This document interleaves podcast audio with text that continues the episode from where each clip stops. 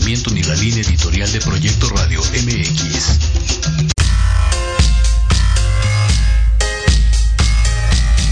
Estás en el lugar correcto, la hora indicada y el mejor momento. Mujeres Etéreas, un espacio donde las mujeres elevamos la voz. Comenzamos.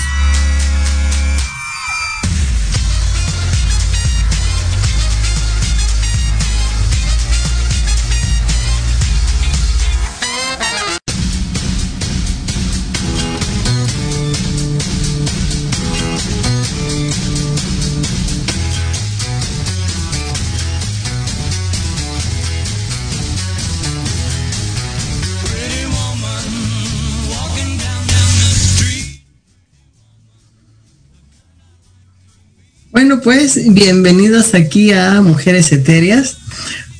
Hoy está una digna representante de, pues aquí la, la, la persona que está a cargo de este proyecto maravilloso que es Verónica y está su hija que nos se va a presentar. Hola, ¿qué tal? Yo soy Miranda Norman, soy la hija de Verónica y mi mamá no pudo estar hoy, así que me dejó a mí con compartiendo este espacio con Alma y es un honor. Nah, el honor es mío también estar aquí con, contigo y hoy vamos a platicar de un tema muy, muy importante que tú sugeriste precisamente. ¿Puedes compartirnos, por favor, cuál es el tema? El tema es el arte de la escritura. En realidad yo lo sugerí porque para quienes no conozcan a Alma, ella, ella es escritora, es profesora de literatura y tiene mucho que aportarnos en este tema. Bueno, yo creo que todos podemos aportar también. Muchas gracias, Miranda, pero yo creo que todos podemos aportar mucho. Y justamente por eso traemos una lista de temas que queremos pues compartir y que ustedes nos escriban y que nos digan y uh -huh. cómo, cómo va y por dónde va. ¿Y qué te parece si empezamos ahora a abordar el primer tema de claro los que, que tenemos? Sí. Uh -huh. Ok, entonces yo te voy a hacer la pregunta a ti. A mí, yo pensé que íbamos a platicar. Sí, Por eso hasta tenía ya los libros. Ok, bueno, pues vamos. ¿Qué es más importante? ¿Leer o escribir? Ah, es un poco complicado. Porque yo creo que el que lee escribe y el que escribe lee. Las dos, las dos este, vertientes son una, es como una moneda. Uh -huh. Ok, eh, es como una moneda de, de, que tiene dos caras, ¿no? Eh, el arte de comunicarte a través de los libros y de otras cosas también, de los blogs y de todo. Tampoco hay que ser tan cuadrado, o sea, de los blogs todo. Eh, sí, ya ahorita con tanta modernidad. Este, ¿qué es más importante, leer la lectura o la escritura? Yo creo que las dos cosas, porque una te lleva a otra. He visto a muchas personas que escriben y luego les da por leer y viceversa. Creo que lo más frecuente es leer y luego escribir, pero no es más importante una que la otra. ¿Tú qué piensas?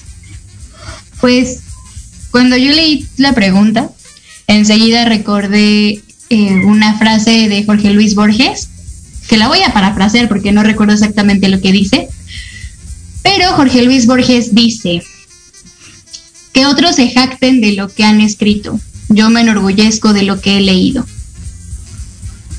Porque gracias a eso escribo lo que escribo. Entonces, sí, creo que entre más alimentes tu mundo y tus referentes, pues más rico va a ser tu mundo interno. Que esos referentes no tienen que ser especialmente literatura o lectura, o sea, también te puedes alimentar con otras cosas, con la vida misma, ¿no? Pero pero sí, o sea, si quieres escribir literatura más formalmente, pues leer y conocer a otros autores y autoras ayuda a alimentar la forma en la que escribes, no el contenido, pero sí la forma. Pero ve, lo que acabas de decir es importante, justamente porque Borges eh, dice que, que, otros se jacten de lo que han escrito, yo me jacto de lo que he leído porque así puedo escribir. O sea, es como circular finalmente, ¿no? Después de todo, eh, dice exactamente lo mismo. Así que, regresando pues al primer, al primer tema o la primera pregunta, ¿qué es más importante? Híjole, las dos cosas, porque creo que nos depende, porque siempre habrá mayor producción literaria que yo pueda leer, a mayor producción literaria que yo pueda escribir, por muy prolífera que sea, siempre habrá más y más personas que escriban. Y entonces, bueno, sí, este, creo que las dos cosas son muy importantes. Y a mí me gusta y me gusta escribir y no sé si me gusta leerme. ¿No? Pero sí no sé si me gusta leerme. Pero este sí me gusta escribir. ¿Y para qué escribes? ¿O por qué? ¿Para qué y por qué? Pues mira, otra vez volvemos al, al, depende. El depende. En, en esto del arte es como depende.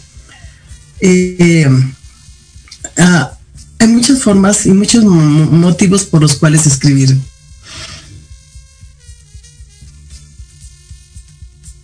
Que nos están escuchando lo deben saber también, que si cursamos una universidad, una preparatoria, o si no pudieron cursar algo, pero ya están trabajando y tienen que hacer un reporte, pues escribe uno para hacer el reporte, para, para entregar un trabajo académico, un ensayo, para hacer una tesis, o sea, se escribe para eso.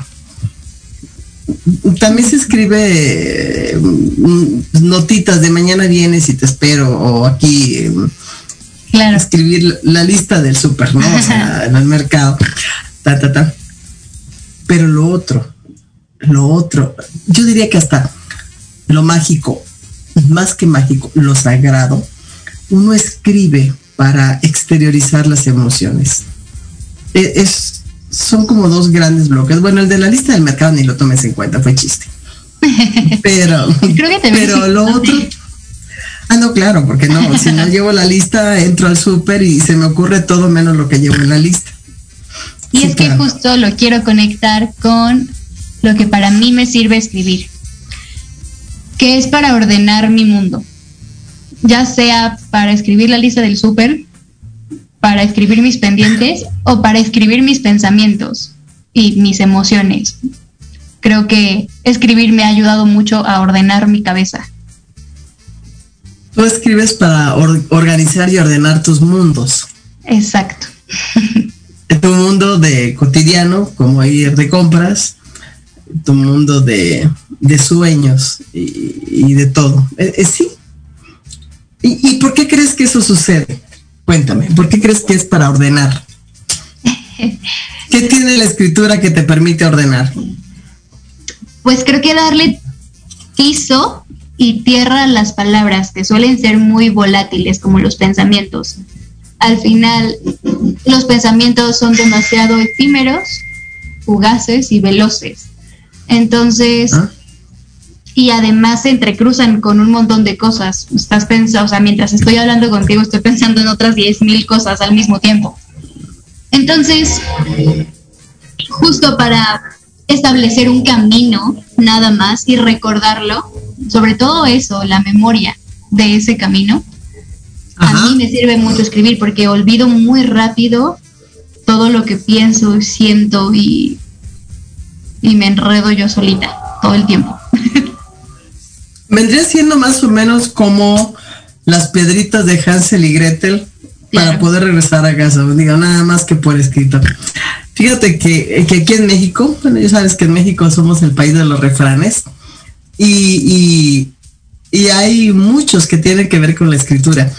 Eh, el, el papelito habla, esa es una de ellas, papel, pero papelito habla, o sea, lo que está, el papel no te dice nada, obviamente. Por ejemplo, cuando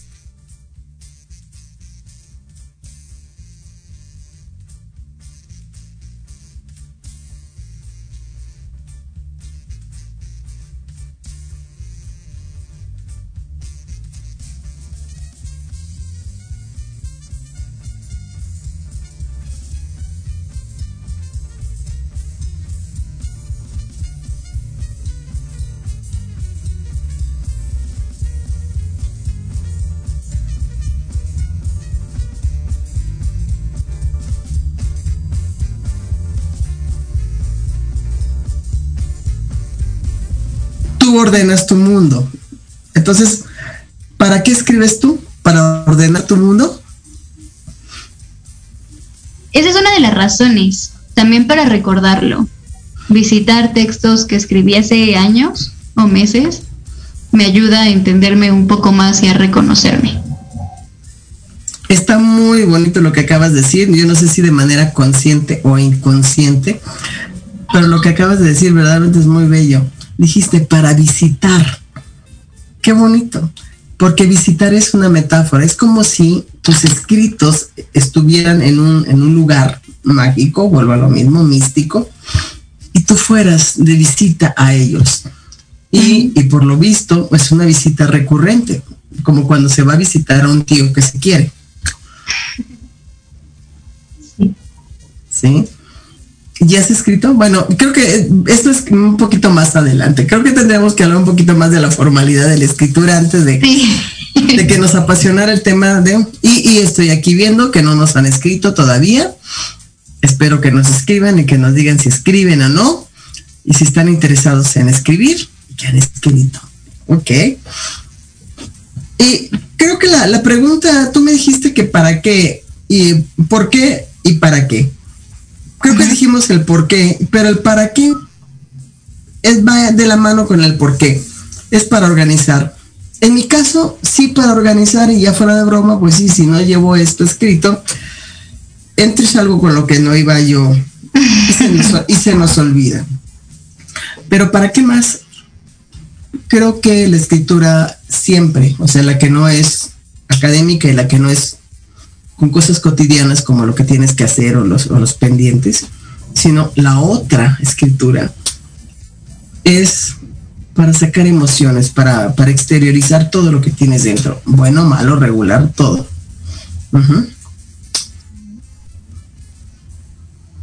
Así es. Pedro Calderón de la Barca tiene una frase que a mí me gusta mucho, que, bueno, no es una frase, es como una idea. Dice que Dios creó al mundo porque quiso, porque supo, ah, no, pues bueno, es que ya lo dije en desorden, pero sí, porque supo, porque pudo y porque quiso. Y entonces esa como creación divina yo la conecto con la, con la creación artística. Al final justo hablas de la escritura académica y la escritura cotidiana y también está la escritura que tiene que ver con la creación. Y la creación, ¿por qué lo hacemos? Pues porque podemos si queremos. Y regresando a tu ejemplo, al ejemplo de Calderón de la Barca que acabas de decir, justamente, este, dijiste que Dios pudo, quiso y creó, como el orden que mm, es indistinto. Bueno, pero acabas de decir un, personaje importante, Dios. ¿Por qué nos gusta tanto la escritura? Y no nada más la escritura, ¿eh? todas las artes, incluso las artesanías. ¿Por qué nos gusta tanto bailar, cantar, o sea, las bellas artes? Eh, pintar, dibujar, escribir, porque como bien dijiste, hay un pedazo de Dios, y no quiero sonar a hereje, pero hay un pedazo de Dios, hay un, hay un, hay un acto divino en hacer una creación, ya sea escribir un texto, una canción, hacer un dibujo, somos creativos como Dios hizo una creación. Y mi, digo, volviendo a tomar el ejemplo que acabas de decir de Calderón de la Barca, y es en el momento en que nosotros tenemos la capacidad creativa, es el momento mágico en el que le damos vida a algo, a una canción, a un, a lo que sea, ¿no? Algo que tenga que ver con el arte. Por eso, efectivamente, la escritura es un arte. Claro. Oye, y para realizar este arte o cualquier arte, en particular la, escritura, ¿qué se necesita? ¿Qué necesitamos? Bueno, la verdad es que yo creo que nada. la verdad es que yo creo que nada. Tal vez tomártelo en serio. Tal vez creer en ti, que ese es uno de los grandes problemas y qué bueno que estamos aquí en Mujeres Etéreas.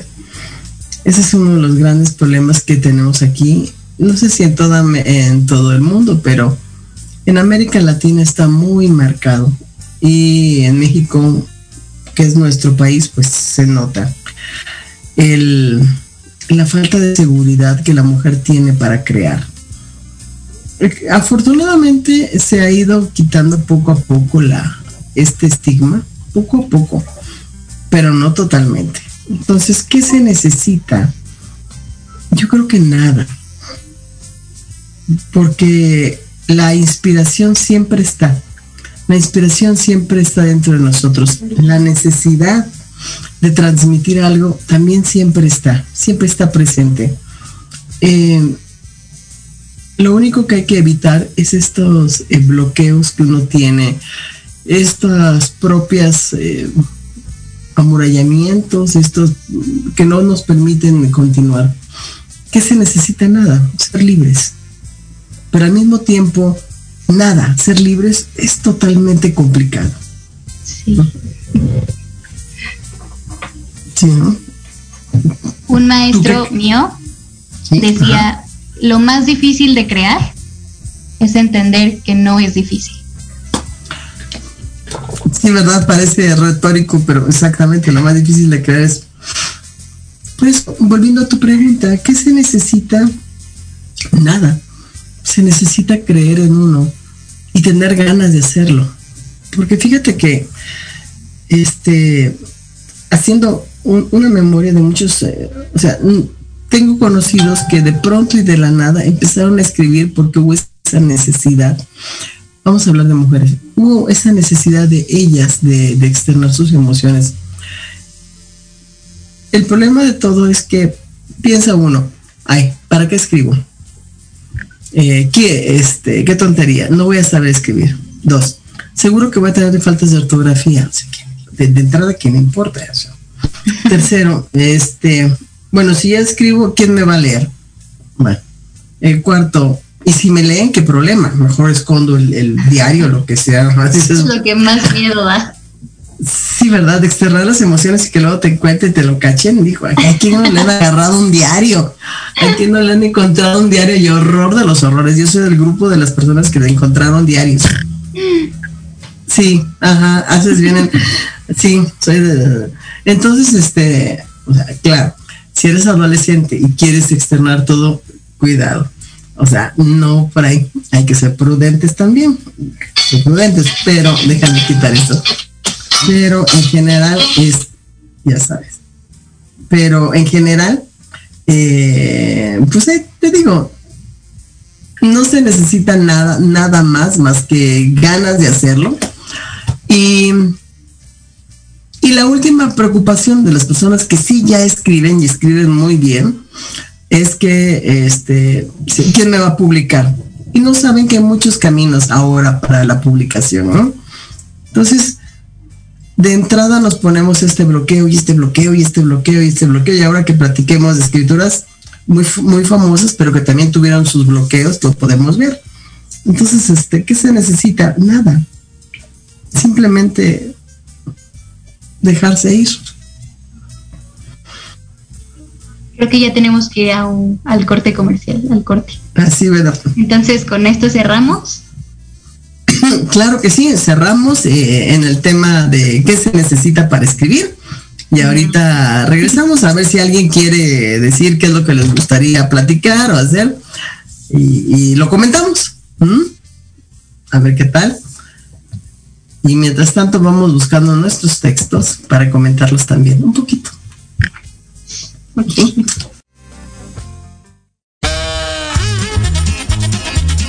Oye, oye, ¿a dónde vas? ¿Quién, yo? Vamos a un corte rapidísimo y regresamos. Se va a poner interesante. Quédate en casa y escucha la programación de Proyecto Radio MX con sentido social. ¡Uh, la, la, chulada!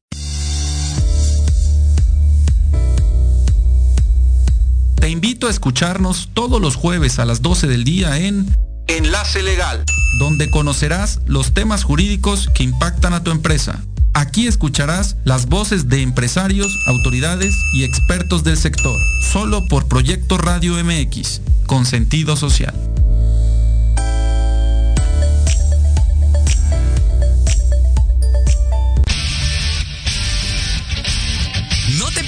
Todos los viernes de 6 a 7 de la noche el programa La Sociedad Moderna, conducido por Jorge Escamilla H, un espacio en el que buscaremos con el apoyo de nuestros invitados descifrar las características del mundo social y tecnológico en el que vivimos. Un hashtag semanal, especialistas, diversión, música y cultura te esperan.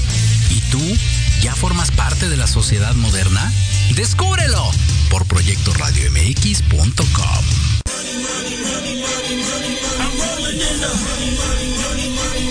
¿Quieres saber de marketing, estrategias comerciales y nuevas tendencias? Te espero aquí todos los viernes de 7 a 8 de la noche en Let's Talk Marketing, conducido por Héctor Montes. Hablaremos con expertos y analistas para darte prácticos y efectivos tips para tu negocio. Solo por Proyecto Radio MX, la radio con sentido social.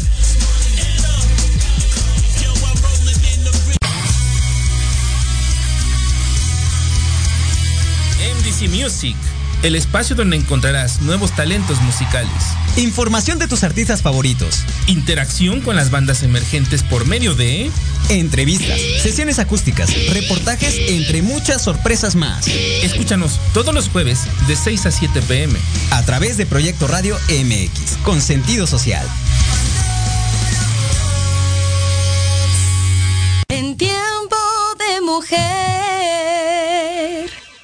Programa creado por y para ti. Lo último en moda, consejos de belleza, salud y los temas que a todas nos interesan. Te espera Dunia Obeso y Adri Aguilar. Todos los jueves a las 12 pm México por Proyecto Radio MX con sentido social.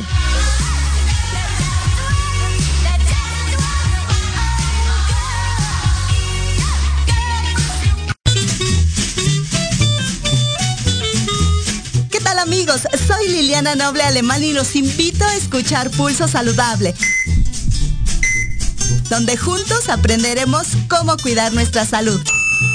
A través de www.proyectoradiomx.com con sentido social. Todos los martes de 3 a 4 de la tarde. Síguenos en YouTube y Facebook. Aparecemos como Pulso Saludable.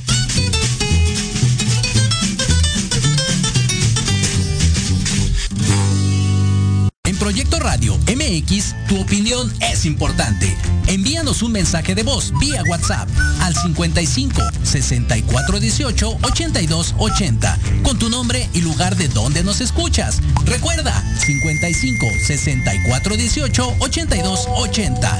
Ahora te toca hablar a ti.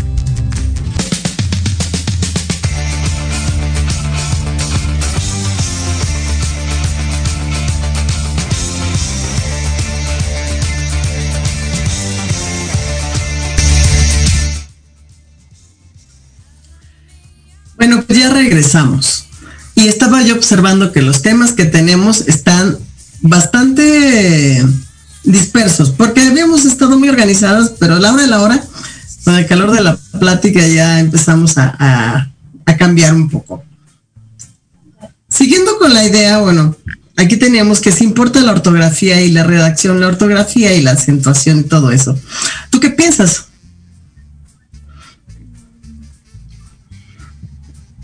Mira, te voy a compartir okay. un, un, fragmento de una obra de teatro que se llama Para no morir de amor. Ok.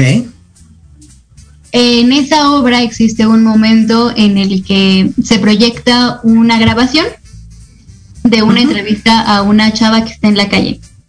Es una mujer que estuvo en la cárcel muchos años y salió y ahora es, pues es una persona que no tiene casa, eh, entonces la actriz que hace la obra, que la escribió y todo, la graba y la entrevista en la calle porque la ve que está escribiendo algo. Entonces le dice, hola, ¿qué estás escribiendo?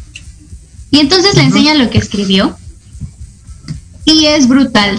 O sea, a partir de ese escrito, la actriz hizo todo una obra de teatro. A partir de los personajes de esta mujer.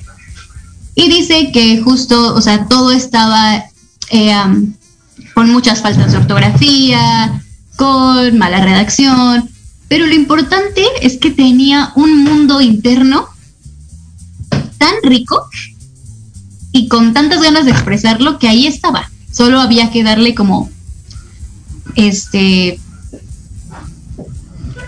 pues, una shineada. Pero ahí estaba, o sea, el mundo estaba ahí y luego ya la actriz lo organizó y lo hizo una obra de teatro y entonces en un momento de la obra de teatro dice, ella fue la que escribió esto. Y entonces, entonces, en ese sentido, yo creo que no, no es importante. Lo importante es tener algo que decir y querer decirlo. Y ya está.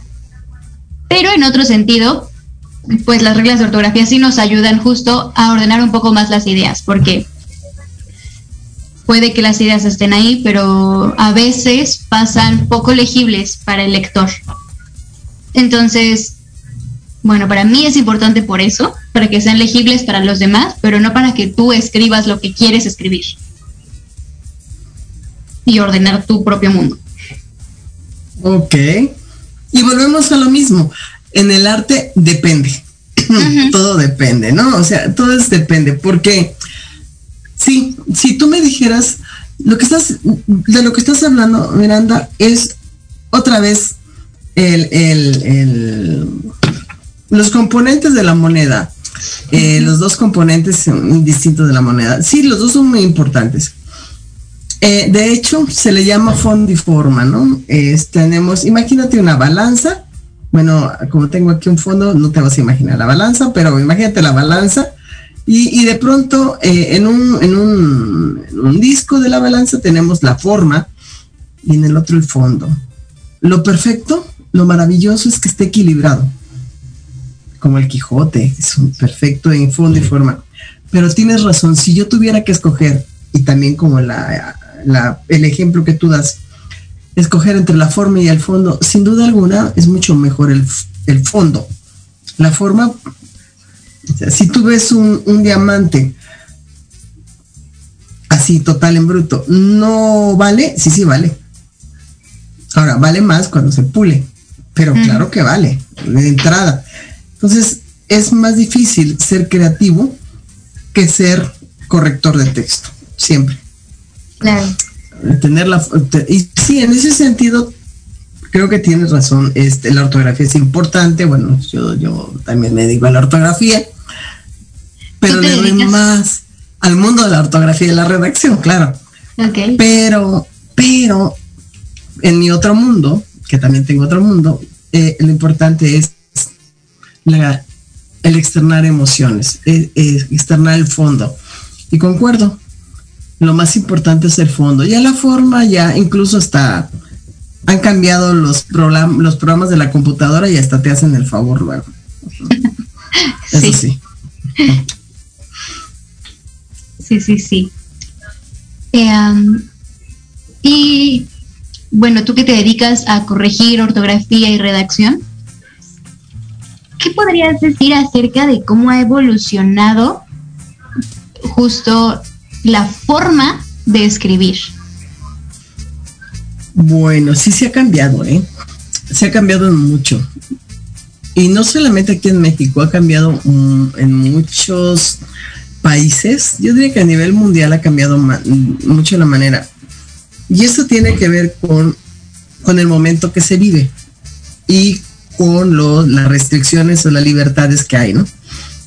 Y luego también vas para atrás, también. Por ejemplo, vamos a hacer dar un ejemplo. En la época de los griegos y de los romanos, la libertad existía, la libertad creativa, no había restricciones y viva todo.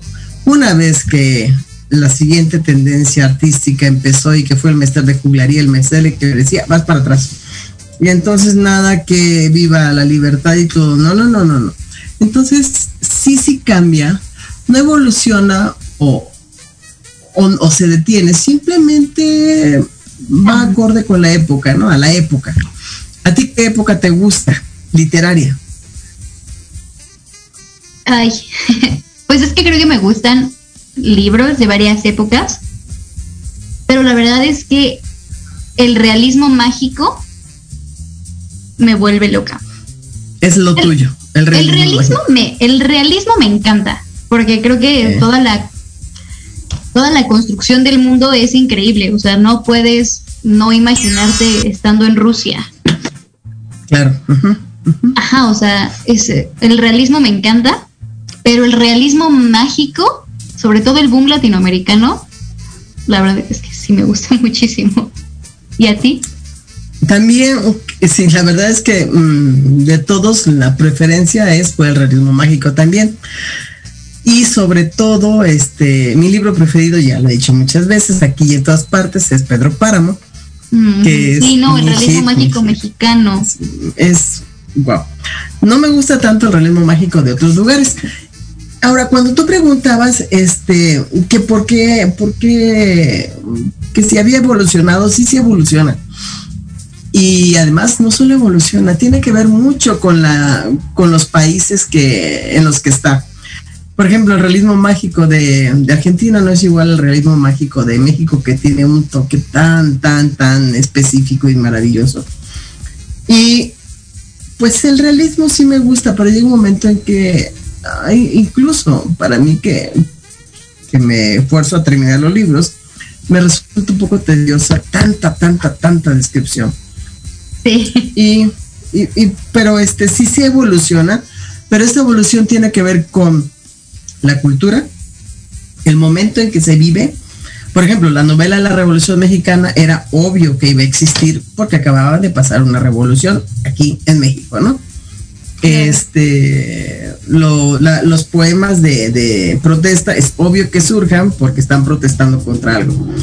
Sí evoluciona y cada uno tiene que ver con su época, con su país y, y cada uno tiene su encanto, aunque sigo insistiendo que me gusta más el realismo mágico. Sí, a mí también.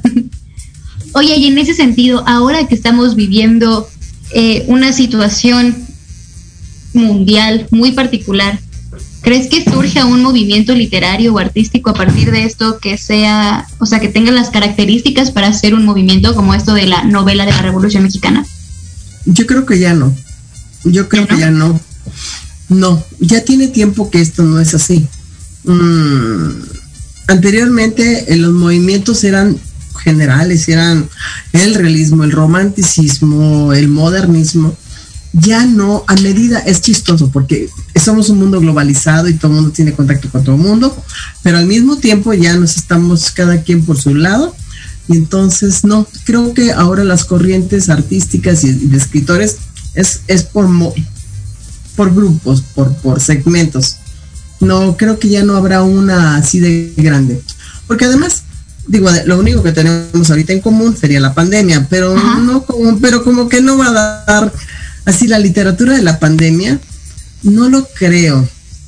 Este, no so sé, pero ya ves que en el arte todo depende, pero sería interesante ver la literatura de la pandemia y todos, muchos libros que tengan que ver con eso. Pero es mucho más artístico que, que, que todo lo demás. No lo sé. ¿A ti qué te gusta leer más? ¿Literatura de hombres o de mujeres? La verdad es que no he leído a tantas mujeres como me gustaría. Ok.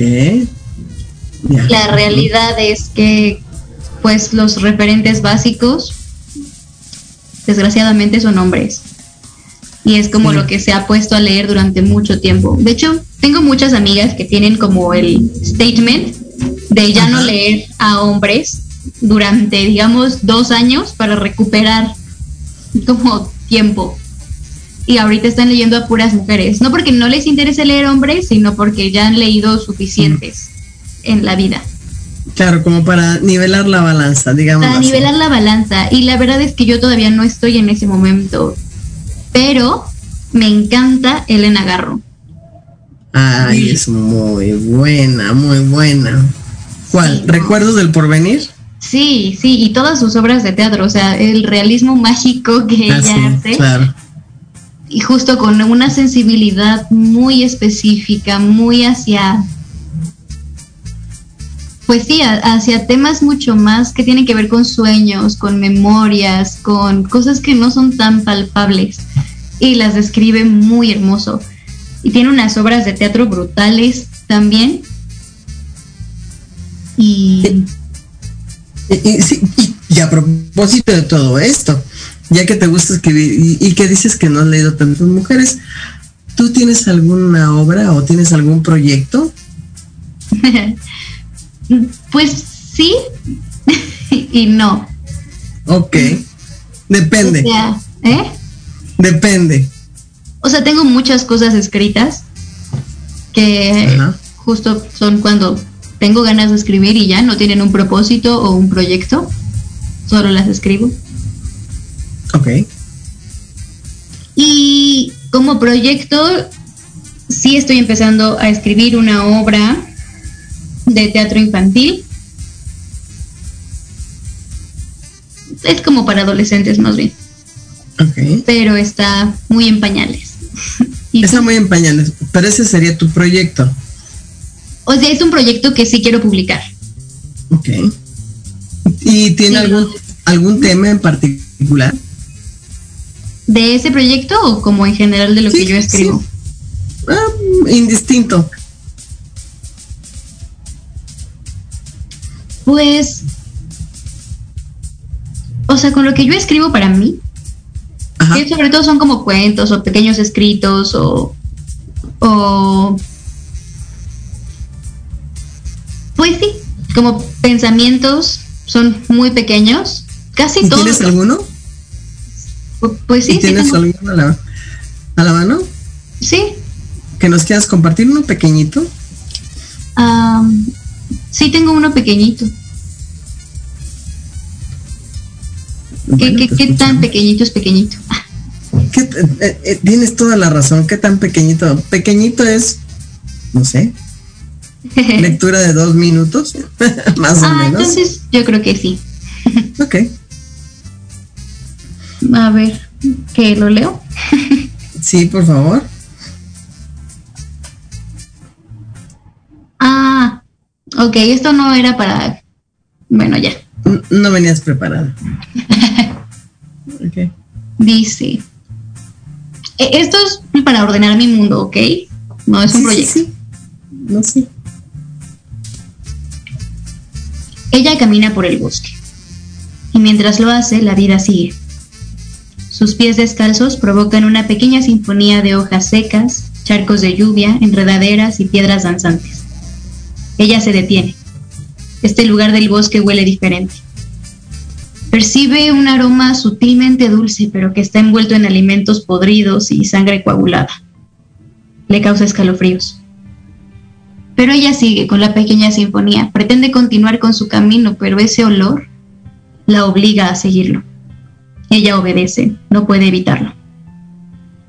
Pronto se encuentra con una pequeña montaña que asemeja al volcán del Iztaccíhuatl, pero en lugar de nieve tiene flores y tierra, y mide apenas unos 56 por 30 por 60 centímetros.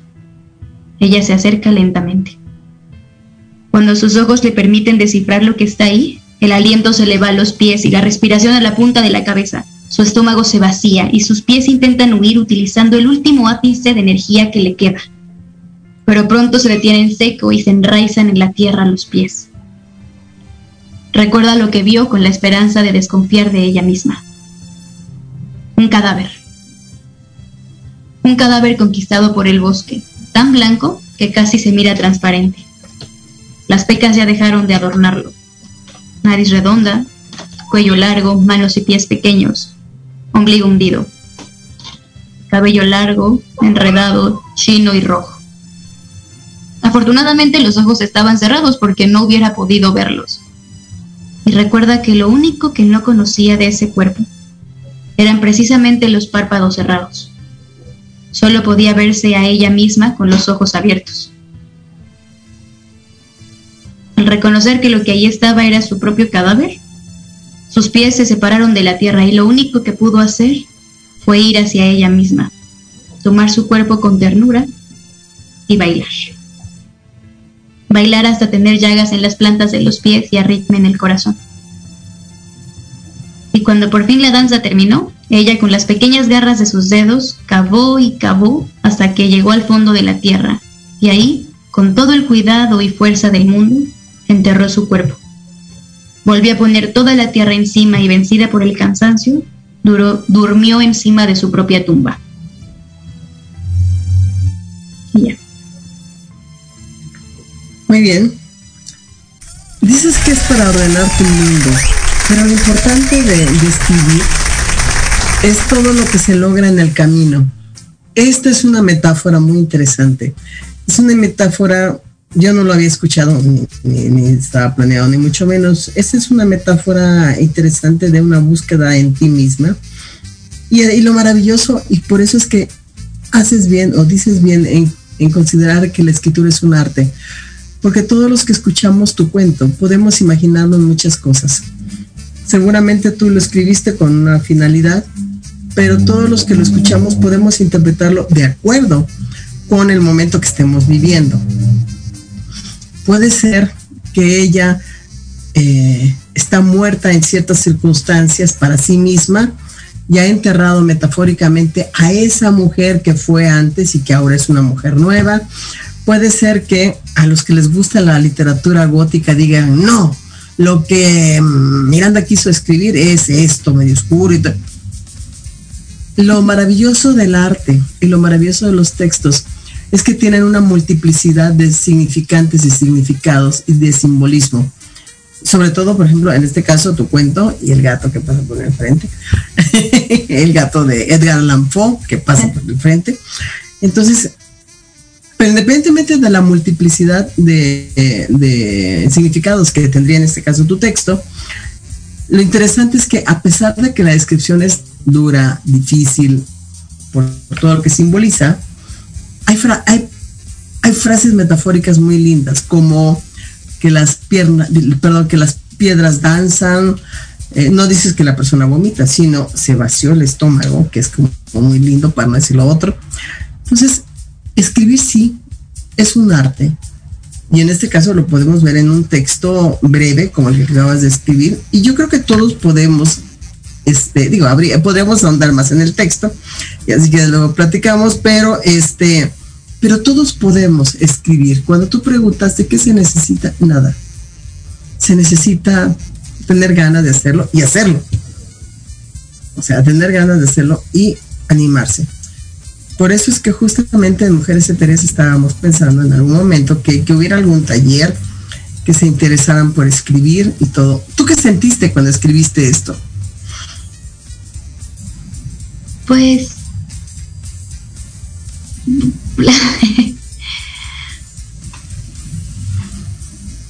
pues es que escribí acerca de mi propia muerte, entonces... Es, como una metáfora de tu propia muerte, digámoslo así, ¿no? Pero, pero estarás de acuerdo que, que lo que uno escribe es para exteriorizar los sentimientos, ¿no? Independientemente de que uno esté enojado, triste, alegre, la escritura nos sirve como un catalizador de, de emociones. Saca las emociones. Puede ser que tú hayas escrito eso cuando estuviste triste, pero las personas que le gustan lo gótico decir, no, es un cuento acá bien guarre y estas cosas. Y está bien. Eso, finalmente la escritura es para compartir. Y no necesariamente para compartir con los demás. Cuando yo escribo y lo pongo por escrito, en ese instante deja de ser mío para compartirlo, incluso conmigo misma, digámoslo así, ¿no? Conmigo misma. Así que pues ojalá hagamos un taller pronto aquí en Mujeres Etéreas porque, porque la escritura también es terapéutica y sirve para sanar. Totalmente. ¿Nos vas a leer algo, Alma? Yo creo que ya no nos da tiempo porque eh, no sé cuánto tiempo falta. Pues quizá la siguiente. ¿no?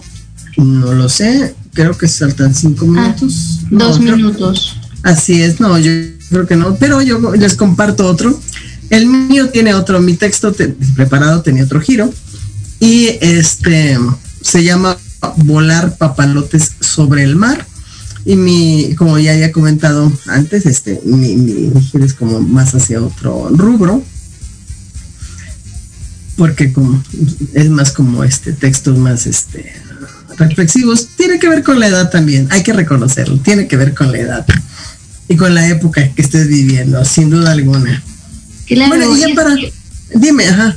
No, que, que te quería preguntar justo cuando tú revisitas tus textos que has escrito hace años, ¿qué piensas de ti? O sea, ¿qué pasa ahí? Digo, porque yo los textos, los textos que yo he revisitado son textos que escribí hace dos años o tres. Ah. Y me parece abismal el cambio que el cambio entre personas jóvenes y el cambio de edad entre personas adultas es muy diferente. Sí es abismal entre los jóvenes y es un poco continuo en los adultos, ya más grandes. ¿Qué pienso cuando vuelvo a leerlo? Bueno, pienso que me vuelven a gustar. Y, y depende, Depende de cuáles. Hay algunos que he escrito cuando he estado en una situación de mucha tristeza, mucho dolor, y los vuelvo a leer y aunque ya no siento eso, percibo a través de la lectura el dolor aquel. Es como volverlos a, digo, no lo vuelva a sentir porque eso ya es bastante masoquismo, sino es como decir, ah, cómo sufrí aquella ocasión, pero qué bueno que quedó plasmado en algo y adiós. Como la foto, adiós. Y te deshaces. En el momento que tú lo escribes, lo pasas a otro lado. Como esa caricatura de la manchita que va pasando y se va quedando en todas partes. Pero bueno. ¿Reconoces a la misma persona que ha escrito hace, no sé, 10 años a la de hoy? Sí, sí reconozco y reconozco todo. Y ya nos tenemos que ir, justamente. Entonces, pues muchísimas gracias por estar aquí con nosotros, por, por seguir este, en este mundo de las letras y nos vemos la próxima ocasión, la próxima semana, aquí con, con Vero, Verónica. ¿Mm? Gracias, Miranda, muy amable. Hasta luego. Bye. Hasta luego.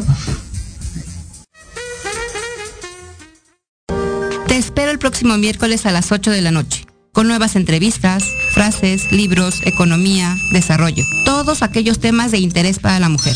Síguenos en nuestras redes sociales, Facebook, Instagram y YouTube. Nos encuentras como Mujer Etérea 6. Mujeres Etéreas, un espacio donde las mujeres elevamos la voz. Te esperamos.